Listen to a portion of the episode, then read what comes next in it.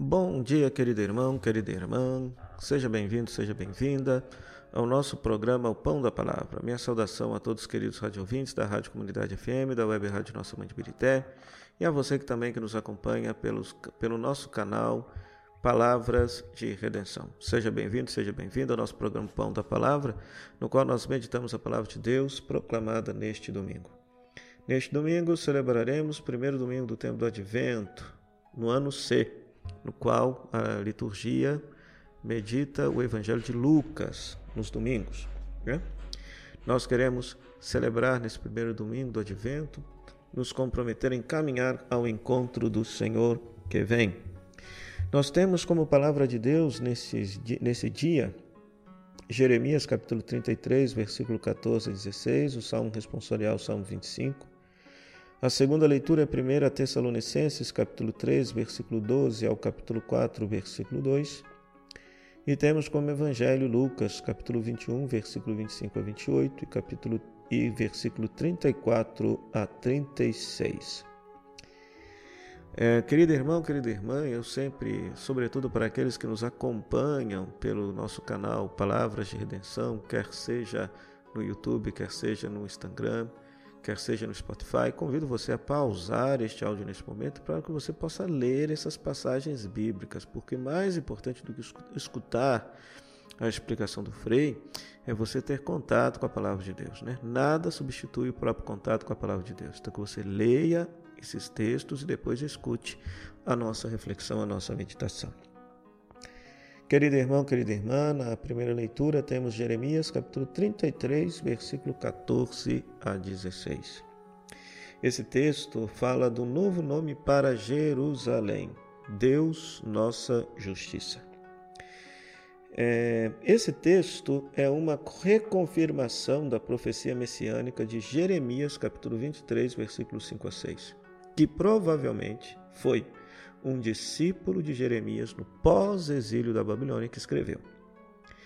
Focaliza Jerusalém, Judá, a cidade restaurada por ordem dos reis da Pérsia. Então basta, basta recordar um pouquinho da história que após o domínio da Babilônia sobre Israel e o exílio na Babilônia, os persas mandaram de volta os judeus para a terra prometida e ordenaram a reconstrução da cidade de Jerusalém do templo.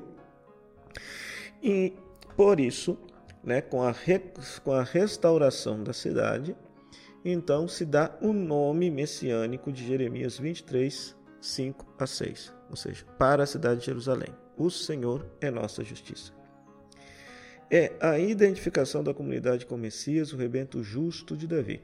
Direito, justiça e segurança. Né? Ou seja, se entende a cidade de Jerusalém agora como uma espécie de um, um contexto, num contexto messiânico, né? Pois esta promessa de justiça na terra, de, de paz, a promessa desses bens futuros, tudo isso viria na crença do povo de Israel quando chegasse o Messias. Né? Não é à toa que, por exemplo, o segundo profeta Isaías, os capítulos 40 a 55, chamam a Ciro, rei da Pérsia, aquele que devolveu o povo judeu para a terra prometida, de Messias. Chamam-no de Cristo. Né? Por quê? Porque ele cumpriu a, justamente a expectativa do povo de devolver o povo para a terra prometida a fim de viver na terra prometida por Deus. Né? Então, eis a primeira leitura. Né? Ou seja, a, a reconstrução da cidade de Jerusalém uma cidade na qual brota a justiça. Então nós esperamos que um dia a justiça de Deus possa plenamente habitar a nossa vida, habitar a nossa, a nossa sociedade, habitar a nossa cidade, estado, país, o mundo todo. Né? Quando isso acontecer, o reinado de Deus será abundante. O Evangelho é Lucas, capítulo 21, versículo 25 a 28, versículo 34 a 36. Esse texto fala da vinda do Filho do Homem né? é a versão de Lucas do Sermão Apocalíptico. É uma versão ampliada de Marcos, capítulo 13. A destruição de Jerusalém, que ocorreu no ano 70, não foi o fim, não era o fim, né? E é interessante, né? Porque para os cristãos, todos eles eram judeus e tinham a cidade santa de Jerusalém como cidade sagrada, umbigo do mundo. Então pensava-se que toda catástrofe que se porventura acontecesse com a cidade de Jerusalém era um sinal iminente do fim. Né? Era um sinal iminente do fim.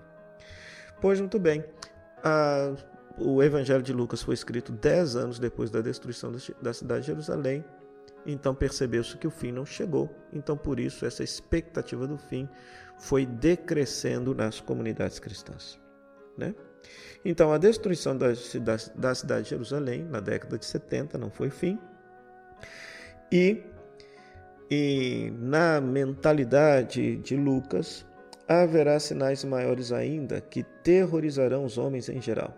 Porém, levarão os fiéis a olhar com mais esperança ainda para o Filho do Homem, que vem julgar e consumar a história. Então é interessante que é, nesse texto se coloca uma distinção entre aqueles que creem e aqueles que não creem. Aqueles que não creem em Cristo, os sinais do fim serão sinais amedrontadores. Mas para aqueles que creem no Cristo, os sinais do fim serão sinais de esperança. Por quê? Porque a libertação estará próxima. O cristão sabe que ele não está entregue ao caos, mas também não se deixa surpreender. Ele fica firme não porque é o único jeito, mas porque confia na palavra do Senhor. Então é interessante, inclusive, que um detalhe que aparece somente aqui no contexto do Evangelho de Lucas é justamente que para permanecer fiéis né, para o fim, é necessário ficar atento e orar a todo momento. O Evangelho de Lucas tem esta característica interessantíssima, né? Ou seja, o fim, ou, ou, ou seja, todos os momentos importantes da, da vida de Jesus, Jesus está rezando. Então, inclusive, para o discípulo aguardar a segunda vinda de Jesus, ele tem que estar rezando. Orar a todo momento para ter força para escapar a tudo aquilo que pode nos afastar de Deus. Versículo 34 chama atenção para as coisas mundanas. Tomar cuidado para que os corações não fiquem insensíveis por causa da gula, embriaguez e preocupações da vida. Ou seja, as coisas do mundo muitas vezes nos tiram o foco daquilo que é essencial na nossa vida, saber que Deus está vindo ao nosso encontro ou que nós estamos indo ao encontro definitivo de Deus. Então, pessoas que têm preocupações mundanas, que perderam o senso de transcendência, correm o sério risco de estarem despreparadas quando chegar o Filho do Homem ou quando chegar o momento de sua morte. Né? Já na segunda leitura, nós temos 1 Tessalonicenses capítulo 3, versículo 12 ao capítulo 4, versículo 2. Esse texto fala de crescer sempre pela abundante caridade de Deus. A fé em Cristo mostra sua força na caridade dos cristãos, entre todos e para todos. O cristão vive na esperança do reencontro com Cristo. Então nós sabemos, a nossa vida tem um sentido. A nossa vida tem um sentido. A nossa vida existe para encontrar-se com Cristo. Então no fim de nossa vida não nos espera nada, não nos espera o caos, mas sim nos espera Cristo. Estamos indo ao encontro de Cristo. Então, por isso, as, a, os dias da, de vida do cristão valem muito. Mas sabe também que tudo ainda pode ser aperfeiçoado, pois estamos crescendo gradativamente na nossa caridade. Paulo utiliza uma imagem nas suas cartas, diz que todos nós estamos crescendo até chegar à estatura de Cristo. E esperamos nós que ao fim de nossa vida tenhamos chegado pelo menos a ser um pouquinho parecido com nosso Senhor Jesus Cristo. Então, por isso, nós sabemos que a cada momento da nossa vida nós precisamos nos aperfeiçoar. E precisamos procurar crescer, sempre acatando as possibilidades que cada dia nos oferece. Então, Paulo escreve esta carta à comunidade tessalônica, que estava preocupada justamente com essa questão da iminência da vinda de Jesus. Então, Paulo ensina que eles devem crescer na caridade uns para com os outros, crescer no amor uns para com os outros, aperfeiçoando-se na caridade de Cristo. Esta é a melhor maneira de aguardarmos a segunda vinda de Jesus. A vinda gloriosa de Jesus, bem como nos preparar para o momento de nossa morte, encontro definitivo com Cristo. Então, o tempo do advento que liturgicamente nos prepara para celebrar o mistério do Natal do Senhor, o mistério da encarnação. Por outro lado, neste início de advento, nos recorda que a nossa vida é advento, porque estamos a caminho do encontro definitivo com Cristo que nos vem e que sua vinda pode ser a qualquer momento. O que não podemos de forma alguma é ficar colocando datas para a vinda de Jesus. Isto é um erro teológico, é um erro pastoral. Pode ser a qualquer momento. Por isso, precisamos estar vigilantes, não deixando para amanhã o bem e a caridade que devemos viver e praticar a cada dia. Para isso, queridos irmãos, queridas irmãs, oremos a Deus nosso Pai.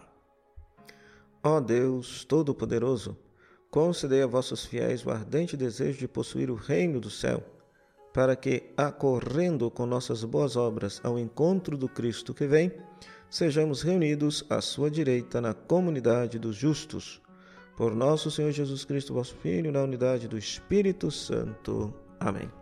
O Senhor esteja convosco, Ele está no meio de nós. Que a bênção de Deus Todo-Poderoso, Ele que é Pai, Filho e Espírito Santo, desça sobre vós e permaneça para sempre. Amém. Meu muito obrigado à Rádio Comunidade FM, à Web Rádio Nossa Mãe de Pirité, que nos cedem esse espaço para que a gente possa pregar a palavra de Deus. A você, querido rádio ouvinte internauta, que nos acompanha pelo nosso canal, tanto no YouTube, quanto no Facebook, quanto no Instagram, quanto no Spotify, Palavras de Redenção. Até a próxima semana, se Deus quiser. Tchau, tchau.